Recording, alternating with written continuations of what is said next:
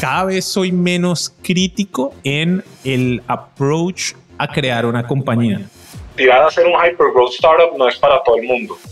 Nosotros siempre tenemos una atención y la atención es... Lo que es mejor para la empresa no siempre es mejor para el individuo. Yo creo que si la única forma de subsistir en el mundo fuera crear un negocio, cada ser humano crearía un negocio. Y si uno trabaja con alguien, ah, es que es un amigo, ese man es querido. Venga, ni. Busca las personas más impresionantes porque de vos y de esa persona o esos dos va a depender el éxito de tu negocio.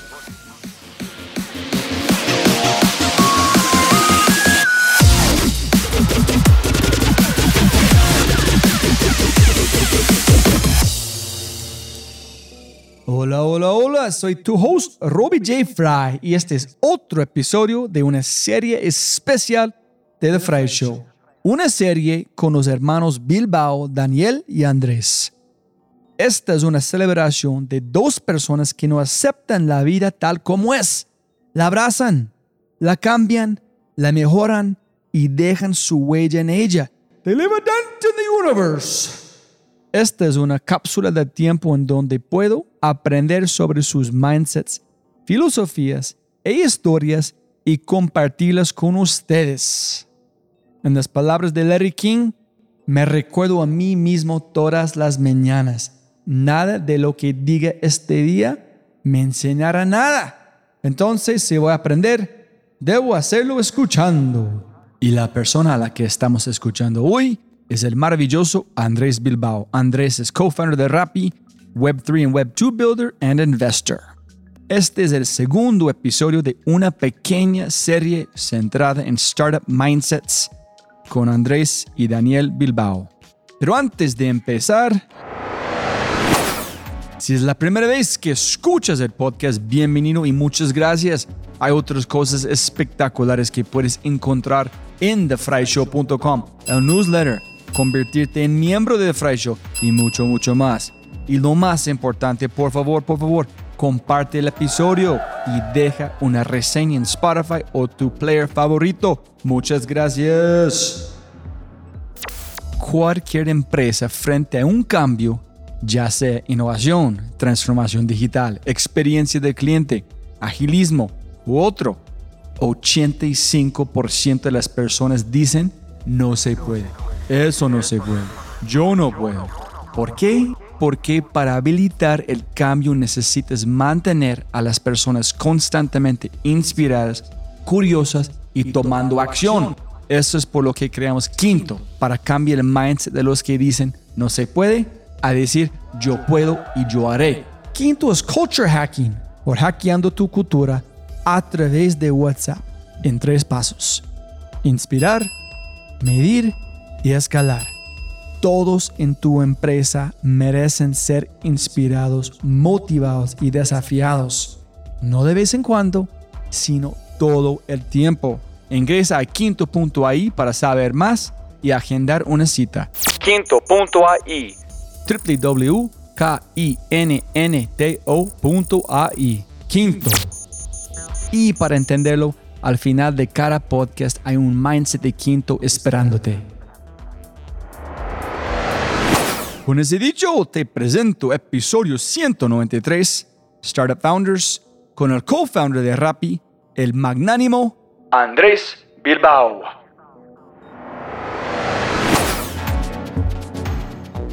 Listo, Andrés, arrancando. Cuando vos y tu hermano estás pensando, mira, queremos platicar con América Latina sobre un tema que platicamos un poquito en el primero como prototipo.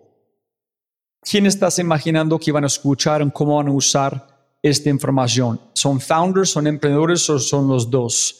Estamos, vamos a llevar a las personas de emprendedor a founder a hypergrowth. Vamos a cubrir todo o tú tienes una audiencia específica que estás hablando. La motivación principal para hacer este podcast era compartir en una forma one-to-many, como a la mayor cantidad de gente posible, algo del conocimiento que nosotros hemos adquirido sobre los años trabajando pues en emprendimientos hypergrowth, ¿sí? Y entonces, bajo ese orden de ideas, la audiencia principal sería gente que quiere emprender en tecnología, en negocios que son venture backed. Habiendo dicho eso, estoy seguro que a cualquier emprendedor de cualquier tipo de negocio le va a servir entender y escuchar bastante de los conceptos y cómo los pensamos y humildemente siento yo que algo le puede aportar a algunas personas. Entonces está principalmente pensado para founders de businesses que quieran levantar capital privado y estén en ese journey y para gente que quiera hacer cualquier tipo de negocio. ¿Y tú crees, Andrés, que hay una conversación muy aplicada a América Latina o es una conversación más transversal? Sabes que no sé. Mi primera sensación sería que está muy, muy aplicado a Sudamérica. Habiendo dicho eso, nosotros tenemos un poquitico de experiencia invirtiendo en África y yo tengo tres, cuatro inversiones por fuera, como en, como en Estados Unidos, y hay algunas partes que son muy, muy generales pero cuando entramos en los detalles bien, bien específicos, claro, nuestra experticia, la mía particularmente es en este mercado, en, en América Latina. Entonces, sí creería que habrá algunas cosas como más generales, pero por decir, adoptar un ejemplo, recruiting. Entonces, yo te digo cómo pensar recruiting high level, eso estoy seguro que sirve casi cualquier lado, pero después cómo aplicarlo específicamente a la TAM para tener esos arbitrajes de reclutamiento. Es donde yo digo, donde vos encontrar un hueco donde con poquito esfuerzo encontrar mucho talento, eso es lo que yo llamo un arbitraje de recruiting, y lo exprimí a muerte. Y entonces yo les digo cuáles son mis arbitrajes, que le digo a todo el mundo y nadie nunca lo va a aprovechar, pero es el setup, sí. Cuando tú y yo platicamos sobre tu inspiración de moverte a Rappi, de este hueco, de su tierra, desde como tú hablando esto en este beach con la gente más sexy, pero era algo más que quiero hacer. ¿Te sientes la misma cosa con este podcast que yo necesito hacer algo con la información que tengo para mejorar la vida o es mucho más de un impulso intelectual más de emocional? No, impulso intelectual ni chimba. Pero puede ser, puede ser. Mi mayor, digamos, motivación es saber que, por ejemplo, cuando Daniel hace esta charla de cómo aplicar a YC, las hable al público la mayor cantidad que pueda, ¿sí? Y cómo, y cómo mejorar su aplicación, eso agrega mucho valor. Cuando nosotros hacemos estas charlas one on one con algunos emprendedores, hoy nomás estaba charlando con un amigo que está levantando plata para Series A, ¿sí? Y entonces estaba dando como unos advice y pensando eso, pues yo siento que hay mucha gente que se podría beneficiar de eso y que con gastarle unas horitas escuchando un podcast tendría una, visión colectiva como de varias personas, ¿sí me entendés? Entonces, yo motivado con la ilusión de que a algunas personas le pueda servir esta información, ¿sí? Y con la culpa de, puta, a veces le ayudamos mucho a algunos, pero hay mucha gente a la que no le llega esto. La idea es, es básicamente eso.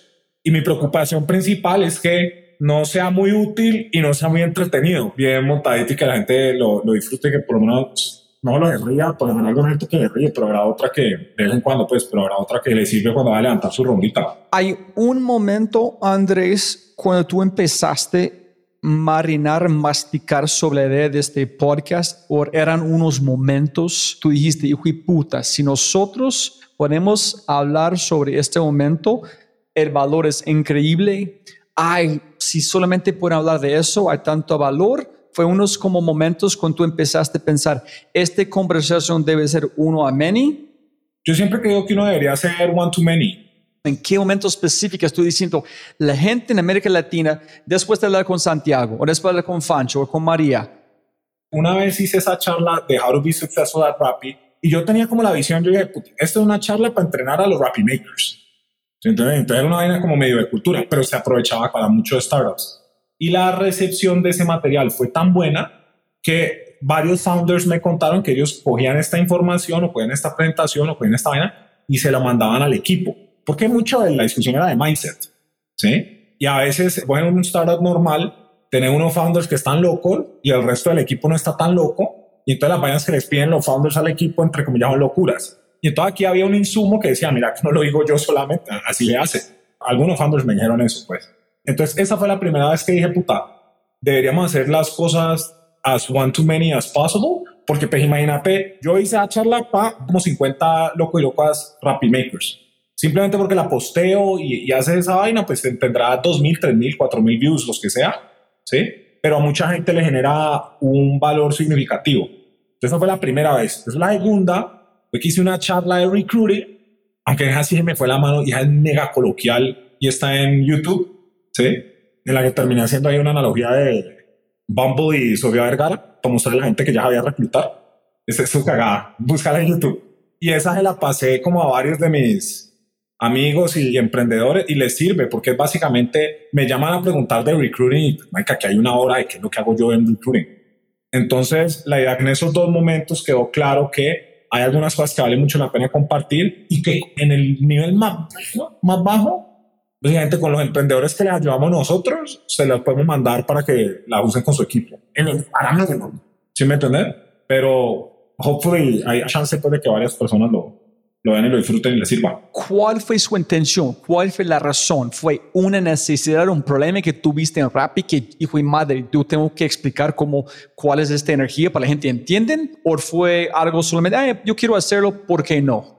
Mira, yo me demoré seis horas haciendo la presentación pues yo trabajé en McKinsey, entonces yo puedo hacer presentaciones más o menos rapidito y eso es básicamente una, un vómito pues de las diferentes ideas que tenía. Después, si hubiera hecho más iteraciones, hubiera cambiado dos o tres cositas, pero no, esa fue la primera iteración y lo que tenía como objetivo era educar, entre comillas, en la medida en la que pueda educar a los Rappi Makers, que es nuestro programa de High Potentials de, de practicantes de Rappi, para coger como rapidito la cultura de Rappi. Entonces, en cierta medida, pues yo me demoré seis horas y seis años en hacer eso, porque lo que hice básicamente fue sintetizar lo que habíamos hecho toda la vida en Rappi y por eso es que también resonó con mucha gente de Rappi, como que se rió, que se acordó y sobre todo los que ya más de cuatro años. Pero ¿no crees que es un poquito mimado, consentido o selfish, tacaño de no compartir este con toda la gente en Rappi y decir, huevones, no me importa si tú eres Rappi Extreme, esta es nuestra cultura, en este es que debes hacer cualquier persona en esta empresa. El cuento es que ese documento o esa vaina lo pensamos para los Rappi Makers y después ya lo pasamos como para mucha gente en Rappi, pero pues era como, ve, hay que dar una charla a Rappi Makers, yo estaba liderando el proyecto, contratamos como 50, estamos haciendo una serie de speakers, yo estaba haciendo la primera charla de speakers, entonces quería set the tone y para setear un tono bueno, pues la preparé yo. ¿Sí me entiendes? Como para que no llegara la gente a llamar Margarito porque hablar con los Rappi Makers. Ahora, que después eso lo abrimos a que lo vea más gente, sí, por supuesto. Pues la intención era, acabamos de hacer el training de HR de Rappi. Por supuesto, no, yo ni quiera charlar con HR. Es más como un byproduct. El cuento es que a tu pregunta de dónde surgió la primera idea de hacer cosas como este podcast, surgió específicamente de la recepción a esa charla y después de la recepción a la charla de recruiting que está por ahí en YouTube. Esa no la ha visto tanta gente, pero la gente a la que se la, se la mando le gustó mucho. Cuando hablamos de founders, ¿cómo importante es la energía de una persona? ¿Es algo que vale pena pensar o no? Sí, sí, pero mira que yo lo que traté de hacer en esa presentación es que yo traté de incorporar el embody pues, y, ilustrar y hacer role modeling de que es can do, will do mindset entonces, lo único que hice fue role modeling de esa vaina durante toda la presentación. Y entonces hacía también role modeling de las prioridades. Entonces yo, por ejemplo, decía, vamos a hacer ruthless prioritization. Y ruthless prioritization es que necesitaba acordar de una sola cosa en la charla, una nomás, es can do, do, mindset. Hice bien en la charla fue que hice role modeling de cada una de las cosas. Y lo preparé porque era para un poco de pollos como impresionables que están seteando el tono recién salidos de la universidad entonces, trata de hacer como fuertecito en términos de la discusión. Pero es que si vos ves una charla de esas versus el podcast que hablamos después o de otra vaina, es mucho más fuerte, mucho más fuerte. Es como, papá, esto es así. Es mucho más de paradigma. Entonces, por eso es que me salió. Porque cuando yo estaba diciendo Caldo de Mindset, que esto es así. Andrés, ¿cómo importante es como este término ese de role modeling con un founder? Tú eres la empresa todo el tiempo? ¿Tú eres la empresa o cómo?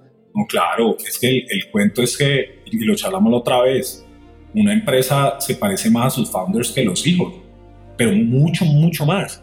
Entonces, como agresiva, pues vos sos agresivo. Si querés que la empresa sea dura en operaciones, pues vos haces tus vainas y te comportas en la minucia, en los detalles, en el systematic improvement. Si vos querés por ejemplo, Rappi muy específicamente, Rappi es excelente en BizDev. Excelente. Y es porque Señor es excelente en BizDev y Sim es excelente en BizDev. Excelentes. y habemos un poco de gente en Rappi, hay como 20 personas que pueden cerrar deals de más de un palo, déjalo otra vez.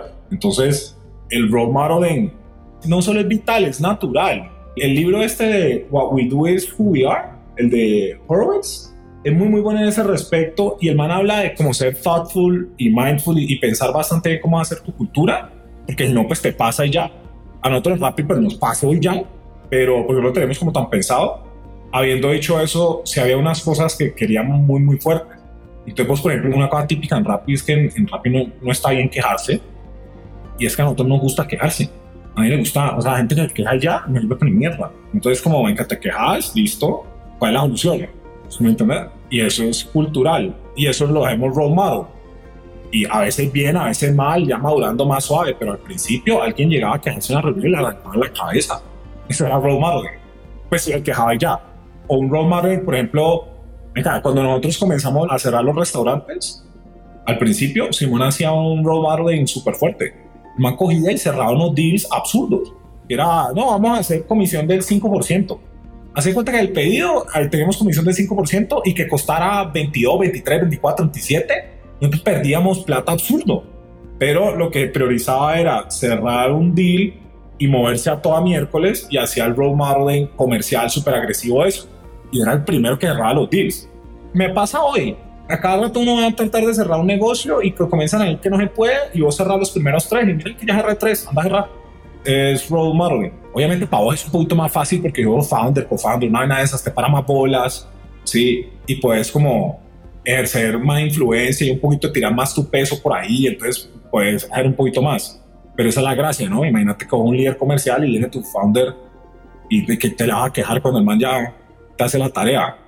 ¿Me entendés? No, no, eso, eso, es increíble, eh, muy alucinante que esto está volando los sesos con eso. Pero la pregunta que aquí, Andrés, es tú crees que no, posiblemente podemos mover de la cultura, pero es muy interesante pensando que tú eres muy marcado sin Felipe, Sebas, etcétera, como personas. Pero tú crees, yo me cuando con Sim, como hace un par de semanas allá, me sentí otro ser humano que la primera vez. Este man pasó por una evolución, obviamente. Ah, y yo no sé, sí, yo no sé si él es y vos también están como tú dijiste, yo soy, la empresa es mucho más similar al founder que los hijos, que ellos pensan a mis hijas que es igual, ellos son muy diferentes, muy similares, muy diferentes, pero la empresa es muy similar, mucho más similar. Y puta, nunca he pensado en este, pero uno puede cambiar con esfuerzo porque tú crees la empresa necesita algo en la ya influir la cultura o tú puedes jalar unas cosas porque tú crees que la empresa va en una dirección que es equivocado, pero es una manifestación de uno, porque es la empresa, tú eres como un founder de la empresa. ¿Tú crees que la forma de cambiar la cultura en la energía es cambiar los founders en la energía que tú transmites? ¿O estoy, me voy muy existencial? No, no, no, pero si así, si vos querés hacer un cambio cultural, vos tenés que cambiar vos. El founder team tiene que cambiar. Entonces tienen que incentivar cosas diferentes, tienen que promover vainas diferentes, hay que contratar gente diferente y la cultura es una suma de microdecisiones que pagan a cada rato. ¿sí? Entonces, cuando vos haces esos breaks fuertes, es porque vos cambiás. O sea, vos cambias y el equipo cambia y por ende la compañía cambia. Y habrá un resto de inercia, hay un poco de gente que dice, no, pero aquí las cosas no hacen así. Y ahí es donde viene como el change management. Pero sí, para vos hacer una empresa diferente, te toca cambiarla. Entonces, un ejemplo muy bonito es como Aparicio, vos le preguntas eso a Aparicio y vos ves cómo se mueve hoy on top. Aparicio siempre ha sido agresivo, siempre ha sido agresivo, pero esto es otra cosa. O sea, esto es agresividad total. Y entonces al man le toca volverse todavía más agresivo y él y Julián hacen un role model en el berraco y hacen esa vuelta, ¿sí? Al mismo tiempo, de pronto estos manes no eran tan de experimentar con cripto, ¿sí? pero entonces ahorita cambian ellos en su mindset, dicen, puta, necesitamos ser, estar abiertos a tecnología nueva. Entonces, en todas las discusiones están abiertos a escuchar esto, contratan gente en ese respecto, invierten plata en eso, que es muy diferente que si vos le decís, yo tengo otro amigo founder y todo el día le digo, eh, mira, no sé qué es cripto, y me responde así, yo no entiendo nada de eso. No me nada más. Entonces, mira la diferencia cultural ahí y no está mal, pues. Obviamente ya es una vaina muy suceso que no tiene nada que ver con cripto. Yo estoy manejando mi propia agenda y empujándole global. Pero eso, claro, para tu pregunta que si para uno cambiar la empresa tiene que cambiar uno, yo no lo interpreto como energía, lo interpreto es más como, como, la cultura y te toca cambiar a vos y contratar a la gente que es y role model todo el día qué es lo que querés. No sé, me abriste como la mente. Por un ejemplo, yo ahorita estoy manejando una empresa en la que estamos haciendo una cantidad de locuras, ¿sí? Y al principio yo no tenía tan claro qué estábamos haciendo. Entonces yo no dije, no mamar gallo. De hecho, me pasó mucho en Rappi. Dos veces me pasó yo hace cuenta que yo en Rappi tuve 15 assignments y hubo dos en los que yo decía, marica, estamos quemando la plata, estamos haciendo una estupidez y no deberíamos estar haciendo eso. Y pues yo prácticamente no hacía nada. Yo drag my feet. No hacía nada. Pero la gente que trabajaba conmigo cuando estaba volteando supermercados, no le cabía en la cabeza que era el mismo huevón. Y la cultura era como completamente diferente. Ahorita en esta empresa que estoy manejando, ya tenemos una apuesta más clara de qué estamos haciendo. Entonces llego a una reunión y hizo una empujadera y eso un y como hay que para el viernes y hoy el lunes, mandámelo por la noche, etcétera, etcétera. Y este mismo huevón que cuatro semanas atrás era, bueno, sí, vamos a pensar eso y cuadrame una reunión el viernes y lo pensamos. ¿Sí me entiendes? Y la gente ha sufrido con eso. Ah, shit. Es como pasaste muy bipolar con ellos. Sí, estaba muy bipolar. Me ayudaste mucho a entender algo. Muchas gracias, Andrés, porque es como Jocko Willnick, un Navy SEAL, en un podcast de Tim Ferriss, habló de cuando él está en una situación con su equipo, una cosa que él hace es abstraerse como viendo la situación, como él es parte de la situación, en cómo sería la forma de modificar el equipo con él, parte del equipo, pero mirando desde afuera, y es la mejor forma para él tomar decisiones. Y es como si tú miras la cultura, ok, aquí es una bábula que es Romaro Andrés, aquí es una bábula que es de persona. Necesitamos cambiar a esta persona como su forma de ser o tenemos que reemplazar con otra persona para mover la empresa en la dirección que queremos. Entonces, mirando a las personas como un mecanismo de movimiento menos de la persona. Y es más sencillo tomar las decisiones si tú puedes abstraerse en ver las personas como un mecanismo de cambio, no como personas. Yo sé que suena un poquito como ego. Pero la diferencia ahí es que vos estás hablando que vos te abstraes y miras el equipo y modificas la cultura, pero lo que tenés que modificar todo vos pero yo tengo que verme como una afuera, no como quitar el ser en decir, ok, este Robbie, este es que hace Robbie. Ese no es suficiente. Este Robbie tiene que cambiar. Tenemos que moverlo a esta dirección. Entonces yo puedo devolverme en decir, voy a cambiar porque tuve permisión sacar mi ego, sacar quienes, en verme como un mecanismo de cambio, no como una persona. Sí, eso también puede ser. Yo lo que sí estoy como muy alineado con eso es que, pues vos, en la medida en la que sos self-aware, y te das cuenta de qué falencias tenés y qué está pasando, pues uno hace los cambios y lo modifica. En Rappi tuvimos unos cambios muy fuertes cuando nos tuvimos que enfocar en Unit Economics.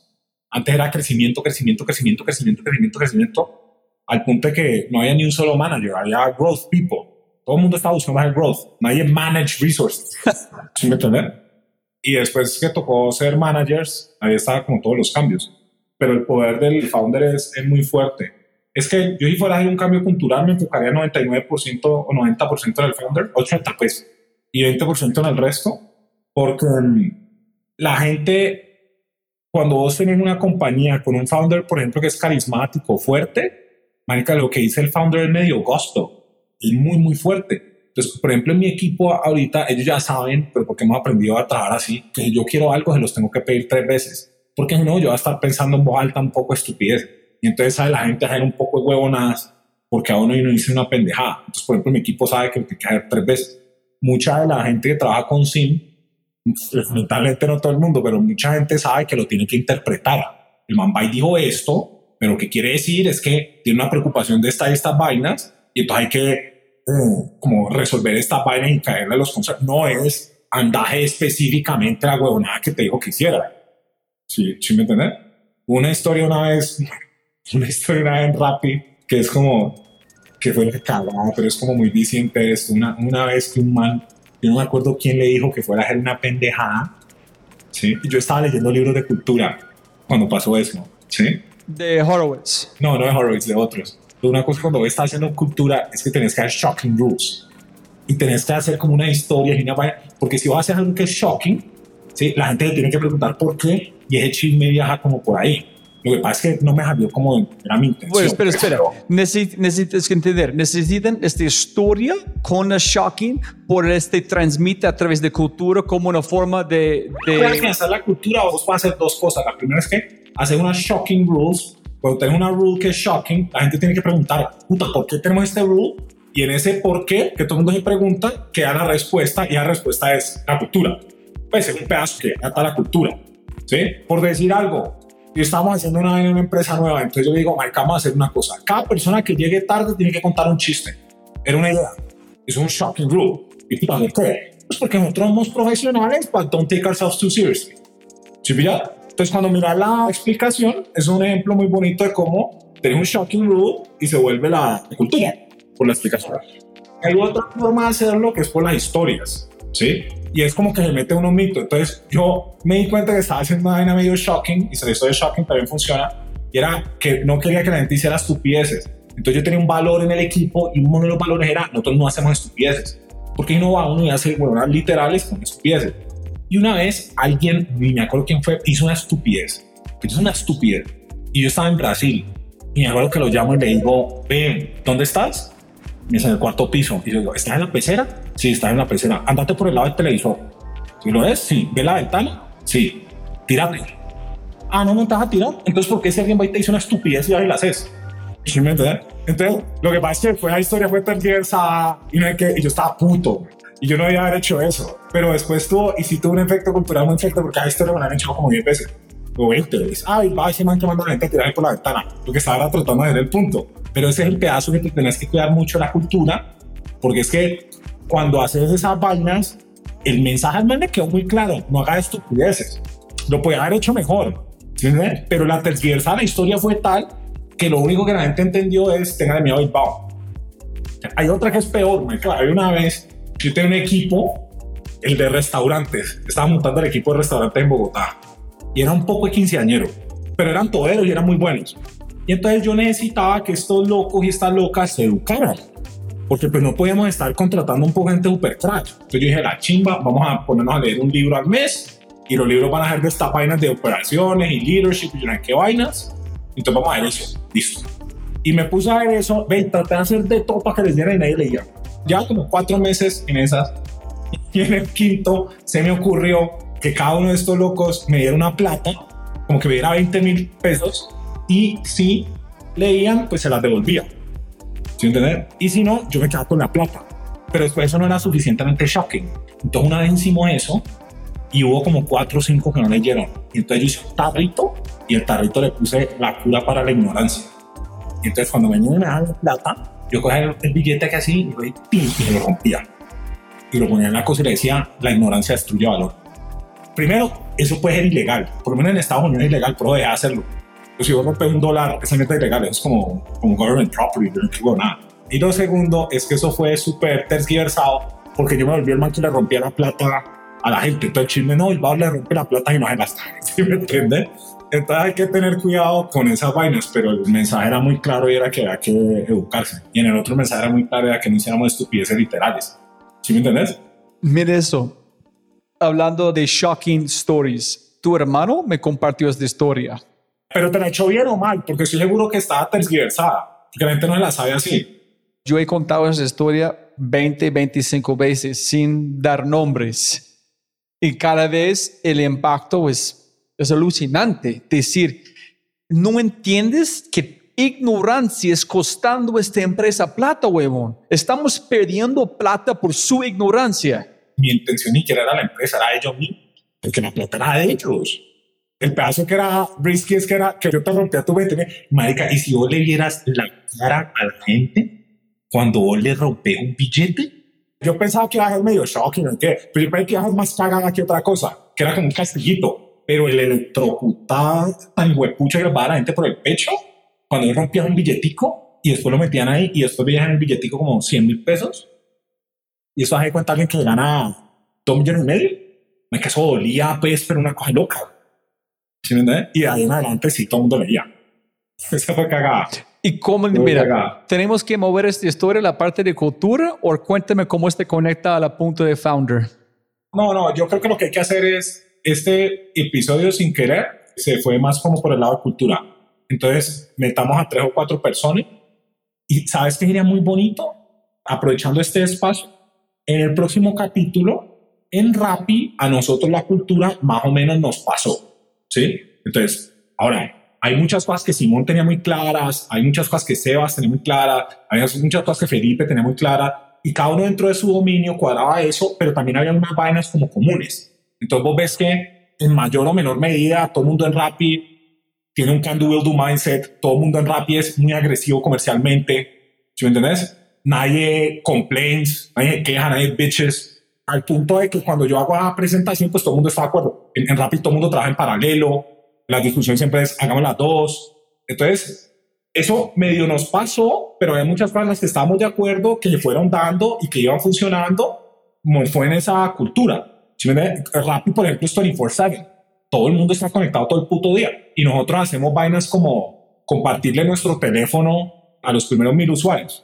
Uy, me escribe un usuario, puto, escribirme un poco y me tratan re mal y no sé qué. yo ve cómo es tu usuario. Y entonces les, les arreglo como el, el setup porque tiene mi teléfono. ¿Sí? Entonces, esa cultura de Rappi es muy, muy fuerte, tiene vainas muy, muy buenas. Ya fueron, hubo algunas que no fueron engineered. ¿Sí? Si vos haces un capítulo, chagame con mi hermano, de, ve, vamos a hablar media hora, una hora de cómo ustedes hicieron la cultura en general de Trudora, vas a ver un nivel de pensamiento, como cuadraban cada cosita, como consideraban eso a cada lado. ¿Sí me entiendes? Y es mucho más engineer. Y si tenés esa discusión también y hacemos como media horita, 20 minutos con Fancho y 20 minutos con otro, ya queda un puta. Así es que hay que tener cuidado con cómo armar la cultura, más la del libro, ese es un capítulo. Yo amo que está pasando aquí, que yo no veo que este tiene que ser una estructura, que hay mucho overlap. En aquí es, hey, si te gusta esta parte con Andrés, vas a escuchar número 5 cuando hablamos 100% de cultura. Pero es muy importante, si tú eres un founder, la gente que estamos hablando, que la conversación arranca en tu mente, que tus acciones que estás haciendo que van a tener efectos. Para mí es perfecto, porque las dos son muy similares. Pero para, como, para terminar como con las preguntas que vamos perfecto con tiempo, cuéntame la historia cuando tú dijiste a Fancho que voy a invertir en vos, y tú debes arrancar la empresa. Dame los detalles y para mi conexión con esta conversación es, ¿qué viste en Fancho? Que este man es un founder y yo estoy listo a dar mi plata a este man porque quién eres o los valores o lo que he visto en él. No, pues es que con Fancho era muy fácil porque Fancho, nosotros habíamos trabajado junto mucho rato y este man era de los que abría países y hacía cosas, era el más agresivo. Fancho también era el más manager porque tenía esa dualidad, ¿no? El man era el que más gastaba plata y lo primero que decía Fanny, que no me joda, que, que es IFEFO, y que, no, que él siempre quería que le, que le hacer todo solo. ¿Sí? Pero también era el man manager. Entonces era el que tenía los numeritos claros, miraba las cosas en términos de inversiones y siempre tenía el oído de Sim y de Oscar y de varios, va, ve, tiras que estamos viendo esto aquí, que estamos viendo esto acá, desde un punto de vista de manager. Entonces, si vos ves un man que ha creado este poco de cosas, esto sacando pues la amistad, pues, pero que ha logrado todas estas vainas que opera multipaís, que lanzó Argentina, que lanzó Guadalajara, que lanzó Barranquilla, Fancho, un no-brainer. Quiero hacer no sé qué negocio que medio cualquier cosa medio se puede parecer a Rappi, pues no, hay, nada que pensar. Aunque hay un punto que me he dado cuenta esta semana, me di cuenta de eso, y es que yo tengo una amiga Lisa, que es socia mía, en varias inversiones en que nosotros invertimos juntos, y ella me dijo, ve, vamos, es que vos no pensás en el downside, en el riesgo yo un ratico dije, marica, yo creo que Lisa está loca, como hay que no va a pensar en el riesgo? Yo obviamente pienso en el riesgo, pero después entendí que ya lo que quería decir era que yo no pensaba en el riesgo definido como que la plata que va a perder. ¿Sí me entienden? Y yo la verdad sí pienso eso, pero es como un flashazo. Es como, marica, en el peor de los casos me pierde tanta plata. ¿Sí? Pero si la cosa sale bien, el upside es brutal, porque vos solo te puedes ir a cero, vos no te puedes ir a menos 100 no te puede ir a menos 10 mil, no te puede ir a menos un millón. ¿Sí me entiendes? Entonces, yo sí pienso en el riesgo, pero pues una vaina donde tenés un upside de huepucha de un lado, una caída chiquitica por el otro. Porque ese es el, los negocios en los que movemos nosotros, con donde el upside es brutal y la caída pues es la plata que perdiste, el valor esperado es altísimo. Entonces, hay unos negocios en los que yo invierto toda la vida. Por ejemplo, tengo un parcero Martín que es muy, muy, muy crack. Yo sé que se va a algo. Y el primer negocio no salir como también Pero yo, el huevo, 20 veces hace, 20 veces le invierto, 20 veces. ¿Sí me entiendes? Entonces, el tema con Fancho, yo Fancho le metería plata a cualquier negocio que haga siempre. El valor esperado es una chimba. Pero conecta porfi al founder. Es que cuando tú estás invirtiendo, tú escuchas un pedacito del negocio con upside gigante, pero 90% de tu plata es al respaldar como a Fancho. En todos los otros founders que tú has visto, que tú has invertido, estás invirtiendo en el founder o la empresa, qué porcentaje y qué has visto que es en común de los estos founders. Yo invierto en el founder y el espacio. Y en algunos founders en lo que se acaban de hacer. Entonces, por ejemplo, tengo una amiga que quería invertir hace rato que es de Rappi y ella quería hacer una vaina en healthcare. Y a mí una de las vainas que quería hacer es espacio no me gustaba, pero igual le hubiera metido plata. ¿Sí me entiendes? Pero yo le meto primero el 100% al founder o 90, 90 highs. Aunque a veces a vos te llegan unos founders que tienen bastante tracción y la vaina está andando bien. Y entonces de pronto te gusta un poquito más el negocio, te gusta más un poquito más el espacio. Pero si estás invirtiendo super, super early stage, como invertimos nosotros, marica, el founder. Acabo de conocer uno, tengo un parcero, Cayo, marica, es de lo más caro. Después te lo va a pasar, porque el man habla español y lo entrevista y me ¿qué tal dos añitos? Ese marica es inevitable, inevitable. Y a mí me encantaría que existiera un token de Cayo donde yo compro o invierto, pues le doy una plata y tengo el 10% del output, lo que, o sea, si le, le diera como un plata, porque más es inevitable. Entonces, para los early stage que nosotros hacemos, porque acuérdate que la jugada de nosotros es super, super early stage y después no hay nada, no hay nada, que en teoría puede ser un altísimo riesgo, pero después hay un business con un founder top y hay un upside muy grandote. Entonces nosotros lo que hacemos es identificar gente muy, muy crack, muy, muy temprano, ayudarles a fundraise, ayudarles a recruit. A veces uno de los valores más fuertes que yo me he dado cuenta que yo hago es que animo a la gente. Obviamente vos no los convences, la gente convence sola, ¿sí? Pero yo sí me he dado cuenta que por ahí más de la mitad de las veces la gente como que le hace falta un empujoncito para que vayan a ganar y si viene un man que en los que ellos más o menos le creen a la trayectoria o lo que ve y le creen al ojo, y el man va y le dice, marica, yo creo en vos, coges la plata y anda esta vaina, yo la bajo mucho más agresivo, no, pero no entiendo qué puta estoy haciendo en el trabajo ya mismo, deja de huevonear.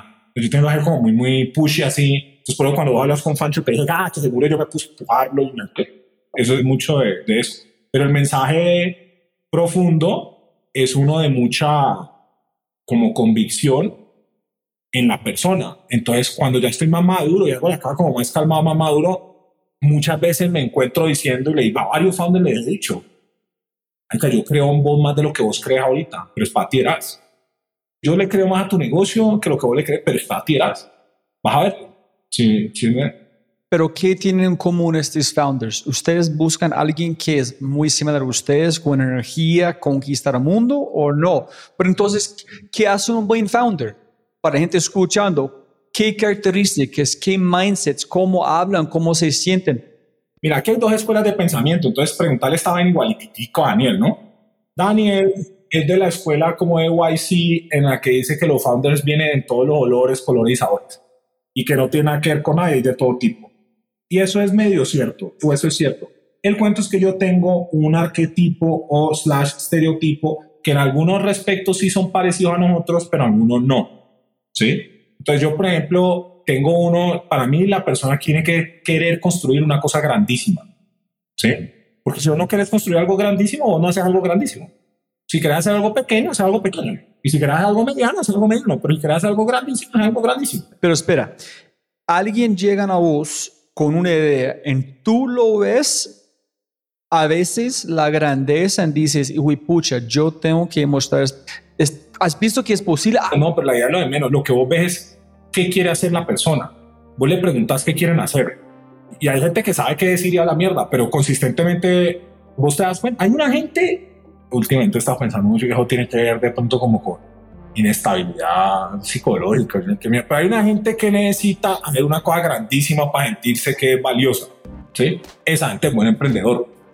O por lo menos construyen vainas bien grandes. Yo por lo menos era así. Pues oye, entonces el cuento es, vos buscas lo primero, first and foremost, es una persona que quiere hacer una cosa grandísima, ¿sí?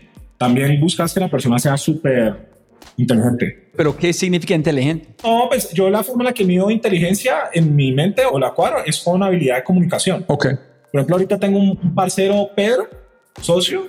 Vos sabes que esto es un estereotipo, esto es un estereotipo. Pero sabes que los brasileños en general no hablan tan bien inglés. ¿Sí? En general no really. ¿Sí? Los mexicanos en general hablan muy bien inglés. Y los cubanos hablan como súper, bien. ¿Sí me entiendes? Pero los no tanto.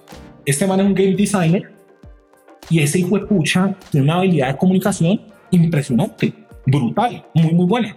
Y después vos ves el juego que está haciendo y ves cómo interactúa, las vainas que está haciendo, como el Project Man, es un crack. Ese es otro inevitable.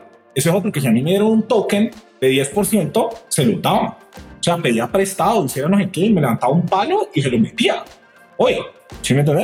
Entonces, lo primero es que sea como muy ambicioso, porque si querés hacer un venture back, que es una cosa muy grande, lo segundo es que sea muy inteligente. Y vos te das cuenta. Mira que yo, yo cuando trabajé en McKinsey, McKinsey tiene una forma muy, muy, muy, muy, muy buena de medir talento. Y a mí me preocupaba que cuando yo no estuviera ahí iba a ser como difícil estimar quién era crack, quién no era crack. Pero bueno, en los entornos más diversos, en los roles más diversos, es muy obvio quiénes son cracks. O para mí por lo menos es muy obvio. Es muy, muy obvio. Es la gente que te hace las cosas sin que se las pidas, que te da updates sin que te las pida, que clarifica las vainas que está diciendo, que te hace pushback cuando no entiende, que es curiosa y aprende un poco de vainas, que logra las vainas, que es recursiva, que no mm, se frena con pendejadas y que todo se puede. Ya. Y listo. Vos haces eso y ya tenés a la gente como modo crack. Entonces, cuando lo buscas con los emprendedores, si mira es uno, la ambición, dos, la inteligencia, tres, es el pedazo de como de reclutamiento. Vos tenés que verles, eso es un pedazo yo podría llamar como comercial.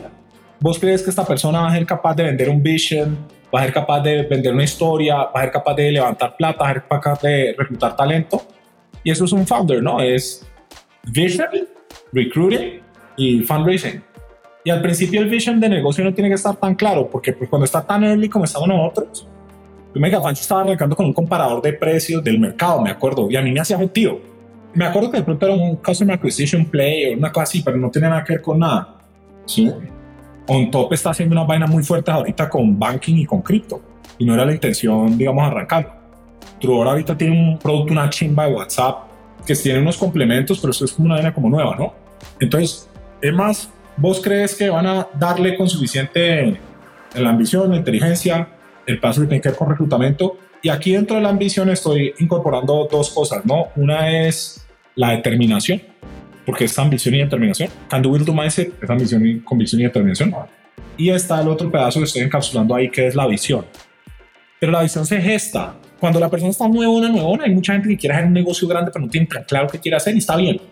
Por lo menos en el stage que estamos nosotros, si yo fuera un VC, ni por el puta eso te sirve, porque como andas ya mirando, analizando un negocio que es un marica que no sabes qué va a hacer. Ese no es el play. Para nosotros sí. Ahorita hay unos manes en el BS que vamos a ver si cerramos. El espacio en el que están es uno en el que quieren ayudar a la población, más general, a invertir en cripto. ¿Sí? Hay pedazos que están pensando que son como advisory y management advisory, cosas de esas. Y cuando yo les decía eso, los manes tenían dudas, ellos estaban teniendo dudas de si le hacían o no le hacían al negocio. Yo les dije, ¿qué les hace falta? Si metemos tal plata y tal, no se hace, y así de una. Entonces, como que sí, le hace falta un empujoncito. Pero cuando me hablaban del negocio, no me querían hablar del negocio y del negocio. Y yo a veces, porque no he madurado lo suficiente, soy todo, la verdad, yo no sé qué vas a hacer. Y es como el espacio, pero creo que te vas a encontrar alguna vaina. Entonces, esa vaina que tenés ahí, yo lo miro ya con datos, ya tenemos datos, ¿no? Como hemos incubado como ocho, hubo uno, uno nomás, que hizo el plan en el papel, lo está haciendo hoy, dos años después. Uno. Entonces, el 12.5% con ese más. El 11, pues, si nos vamos con 9. Entonces, por eso es que cuando estamos haciendo ese investment, es en la persona y por mucho es en el espacio, pero no es en el business. Absolutamente no. ¿Entienden? Yo creo que después escuchando este episodio es brutal, huevón, pero la, la parte que yo veo aquí es, tú hablaste como este mindset de convicción, este mindset de cómo contar una buena historia, este mindset de can do, will do, yo creo que es que yo he escuchado, interpretando obviamente, que es cualquier persona que llega que es inheritable. Es decir, la combinación de los factores, esta persona es diferente a los demás de una. Pero, ah, no quiero conquistar el mundo con este healthcare, bla, bla. Ok, eso es muy similar a otras empresas. Este no es inevitable, este suena como similar. Chao. No, pero sabes que es diferente. El parcero, esto que te digo que es inevitable, está haciendo un negocio que no va para ningún lado.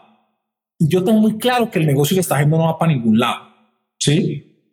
No, de la persona estoy que estoy hablando. Es decir, en este donde me voy, la próxima pregunta, como el founder, ¿cuál es la evolución de un founder? Es, decir, es importante tener esta conversación más adelante, es más para mí. Pero que yo veo, Andrés, que es, si alguien llega y dicen, vamos a hacer esto en este mundo, etcétera, posiblemente hay un founder poderoso adentro, pero si son editables, no es en este momento el founder que estamos hablando. Pero si llega un momento con la visión, qué quieren hacer, cómo quieren hacerlo, qué está buscando, con algo que no van a parar para nada, el man en una forma o la mujer en el momento encontrar una forma dentro de ellos de sacar su esencia donde es inevitable la persona, que como toda su conexión en este momento es inevitable. Ese es que me voy. Es posiblemente hay muchas personas que tienen este poder escondido o durmiendo pero tú tienes que esforzarse mucho para convertir este founder que es inevitable. En ese es que buscan el mundo. Una persona inevitable. Hay un caso que no, y creo que Daniel te va a decir esto. Michael Sivo del uno pues de YC, que es muy parte de hermano, le dijo que, Michael, uno no puede enseñarle a Kobe Bryant a hacer mil shots antes de comenzar a entrenar. No lo puede hacer, puede coaching, no lo puede hacer. Entonces, cuando te digo que estas personas inevitables, como este parcero que te digo, calla, y cada negocio en el que está no va para ningún lado y lo que sea. Y de pronto le da la vuelta, yo qué sé, pues, pero ya un rato y eso, el mercado no está, el timing no está, pero ese marica, la determinación que tiene y la cantidad de camello que logra producir como emociona a las personas, ese marica va a ser algo muy top. Yo lo único que le pido al man es que me cuente siempre que tengo una idea. no más. Yo le meto todo, a todo, a todo, a lo que quiera hacer.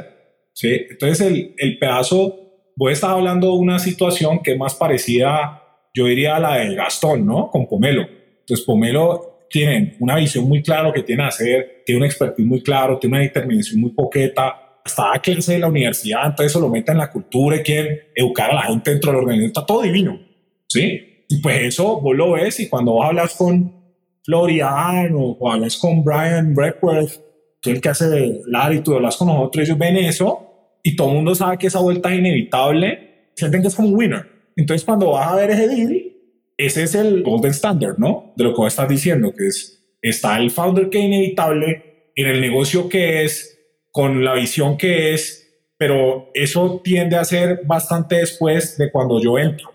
A ellos pasa, pero tiende a ser bastante después. ¿Sí me entienden? Eso sería como Fancho al año o como en Topa los seis meses no cuando tengo una idea y estoy aquí parchando con mis amigos. ¿Sí me entiendes? Pero donde me voy, Andrés, yo creo que alguien o cualquier persona debe tener la capacidad de convertirse en este founder. ¿Cuándo? ¿Cuánto tiempo? Ah, yo no creo esa mierda putas. Mi, mi, hermano, mi hermano, por ejemplo, mundo se puede, pero yo estoy absolutamente de acuerdo. Yo no creo. Es más, yo creo que la gran mayoría de la gente no haría. Pero espera, espera, espera, espera. No diciendo que mejor dicho, ¿cómo, ¿cómo explico? Yo creo que en cualquier ser humano, si tú pones a esta persona en crisis, van a sacar un ser humano increíble. Pero si la gente está dispuesta a poner a ellos mismos en el crisis necesario para hacerlo, no. Pero yo creo que dentro de cualquier humano es la capacidad de ser algo increíble. Ah, estamos de acuerdo, estamos de acuerdo. Y en términos de construir un negocio, o sea, te lo va a cambiar porque lo va a decir de dos formas, ¿sí? Yo creo que si la única forma de subsistir en el mundo fuera crear un negocio, cada ser humano crearía un negocio. Porque le toca, te lo hace. ¿Sí entender? Al mismo tiempo, yo creo que tirar a hacer un hypergrowth startup no es para todo el mundo. Y esa vaina es increíblemente más dolorosa de lo que la gente cree. ¿Sí? Marcos, hoy, entrevístalo. Está terminando su ronda. ¿Marcos de quién? Salama. El negocio va volando, güey yo te parece todo el man muy crack. Y el negocio va volando y el man está en una posición divina y está en un nivel de estrés absurdo. Porque está fundraising y no hay nada peor en el universo que está fundraising. Es como el founder es su peor versión. Está cagado de susto, ¿sí? se vuelve agresivo, snappy. Es una cosa así como nunca ha habido tanto presión en el mundo, pues, como para alguien cuando está fundraising. Y esa situación es muy, muy, muy dura. Entonces, el ser founder es muy difícil, es muy, muy solitario y tiene unos ups muy high y tiene unos lows muy lows con una responsabilidad muy, muy fuerte y con una gente que come en gran medida con responsabilidad tuya. ¿Sí me entiendes? Entonces eso, eso no es para todo el mundo. Ahora, yo sí siento que todo el mundo puede montar un negocio y yo sí siento que yo bien educado y tener dos pesos debería hacer dos negocios y generar empleo. Más en la TAM que hay tan poquito de empleo. De ahí a que cualquier persona que porque fue a Harvard tiene que hacer un rápido o que porque fue a los Andes o porque fue a la piloto, un particular donde tiene, tiene que hacer un no, no siento eso. La, la gente le da la gana y lo que la hace feliz y lo que la hace como productiva. Ahora, ojalá haya mucha gente que sí tiene como el anhelo y que es capaz o que tiene el chance, pues que anime, ¿no? Porque eso es mucho empleo, ¿no? Es que lo bonito es el empleo.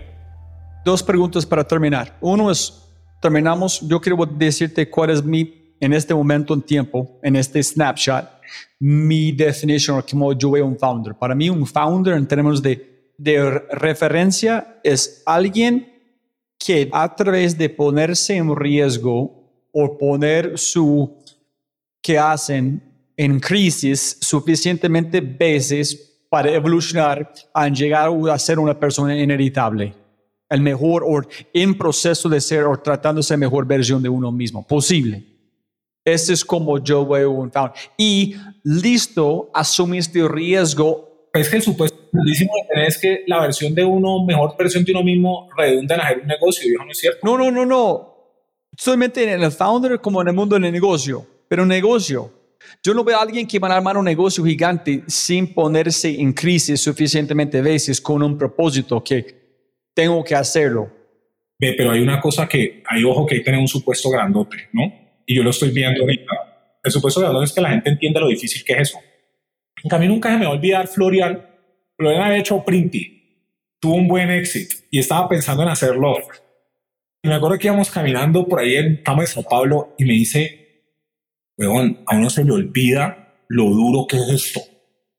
A uno se le olvida, porque como ya la otra tenía como seis años o siete años, a vos se te olvida lo difícil que es arrancar.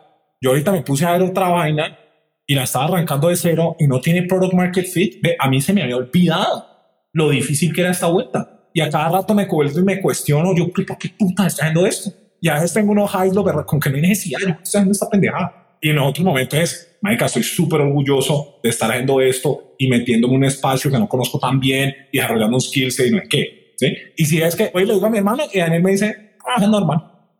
No es normal. Entonces, el supuesto grandote que tener de, ay, que para ser founder no es founder, es que la gente no sabe lo difícil que es. Y si la gente supiera lo difícil que es, yo te garantizo que más de la mitad no se meterían a hacer las vainas que invitan a hacer. Lo que pasa es que uno ya está invertido, ya está metido, ya le toca algo funcionar. ¿Sí me entendés? Yo estoy seguro que nosotros hubiéramos visto como iba a hacer Gravity y hubiéramos hecho otra cosa. Yo por lo menos hubiera hecho otra cosa, hubiera hecho algo, pero no Gravity. Entonces, para, ese, es, es brutal este punto. Primero, muchas gracias, pero segundo es, ¿quién admiras más como un founder? ¿Quién es tu founder ideal? Solamente para vos como la pregunta ideal. ¿Quién es el founder? Tú crees, este es el founder de los founders. Si yo voy a emular a alguien, esta es la persona. No, pues yo tengo, yo tengo tres o cuatro. A mí de las personas que más me gustan, como de Candle Mindset, me gusta mucho Simón, de hacer como cosas como cuidando mucho a la gente. Hay un man que yo solo conozco de afuera, pues lo conozco personalmente poquito, pero todo lo que he visto me encanta, que es Andrés Street, un brasileño, y como lo hace como con la gente. ¿Qué empresa? Stone. Ok. Stone en portugués, Stone en, en inglés. Me gusta mucho como Fabian, el de Logi, lleva su vida porque además es un chairman, y ni que era el founder, es como el chairman. Pero si te pones a ver lo que es Grandes Liga, Grandes Liga, Grandes Liga en serio es Elon Musk. Huevón que se mete vez tras vez en una vaina que no conoce, baja sus first principles, revoluciona la tecnología y crea una mega vaina. A mí me importa el Twitter, lo controversial, yo no sé qué opine la vacuna, no sé. Pero el valor que crea ese huevón con cada una de las vainas que hace es tan absurdo que yo estoy, yo asumiría que se maneja el uno de mucha, mucha, mucha gente. Es demasiado caro. Demasiado, demasiado caro. Y lo ves en los, en los resultados de las cosas que hace y todo lo que hace transforma industria. Todo, todo lo que, y todo lo que hace una vaina que no tiene ni puta idea arrancando y que se mete a hacer una vaina completamente diferente y que lo resuelve con ingeniería pura y que no Es que es muy caro. Al punto de que cada vez que nosotros vamos a un negocio, dicen, ah, pues es not rocket science. Y el huevón es rocket science. Además de todas las otras huevonas que hay, es otro nivel. Ese sí, todos los demás un poco de babies aquí viendo a ver qué, qué hacemos adelante. Y todo muy, y todo muy loable, pues. Y, todo el mundo dentro de, que le gusta hacer, pues. Pero, pero Germán es otro nivel. Listo, parce. Chévere. Buen episodio. ¿Listo? Listo, Charman. Have a great day, brother. Thanks. Gracias. Como siempre, siempre puedes ganar más plata, pero no más tiempo. Muchas gracias por escuchar. De verdad, muchas gracias. Espero que hayas aprendido algo, te hayas inspirado y te sientas con ganas de hacer algo imposible. No lo olvides. Si este podcast te parece increíble, hay otras cosas alucinantes que puedes encontrar en thefryshow.com. Dicho esto, Aquí está tu mindset de quinto, audio número 14, con Matías Wolowski, co-founder and CTO de OutZero, sobre el superpoder que todos tenemos de simplificar la vida de los demás para mejorar el mundo. Enjoy.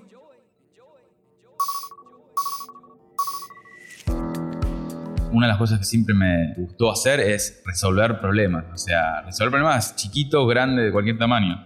Bueno, estoy resolviendo un problema haciendo más fácil algo. O sea, incluso si lo pensás a nivel de algo como Uber. La experiencia de tomar un taxi ya existía. Lo único que hace Uber es simplificarla. Parece algo tan obvio en retrospectiva, pero tan difícil de hacer también. Y simplificar una experiencia, incluso para el developer, tiene un montón de valor. Y eso es lo que a veces, cuando uno piensa en la innovación y dice, piensa en el moonshot, en el, bueno, tengo que inventar, eh, como hace Elon Musk, el Cybertruck, tengo que inventar el SpaceX, ¿no? Y hay mucha innovación por hacer y simplemente se trata de agarrar una experiencia que está un poco rota y hacerla mucho más fácil, rápido, todo lo que salió al último tiempo. Yo creo que hay algo ahí de que tenemos un poder como seres humanos de poder solucionar cosas y que eso es lo que nos hace avanzar, ¿no? Digamos, cuando uno soluciona un problema y lo hace mejor de lo que existía antes, es donde avanza la humanidad, ¿no? Y todos tenemos el poder ese, pero a veces hay que despertar.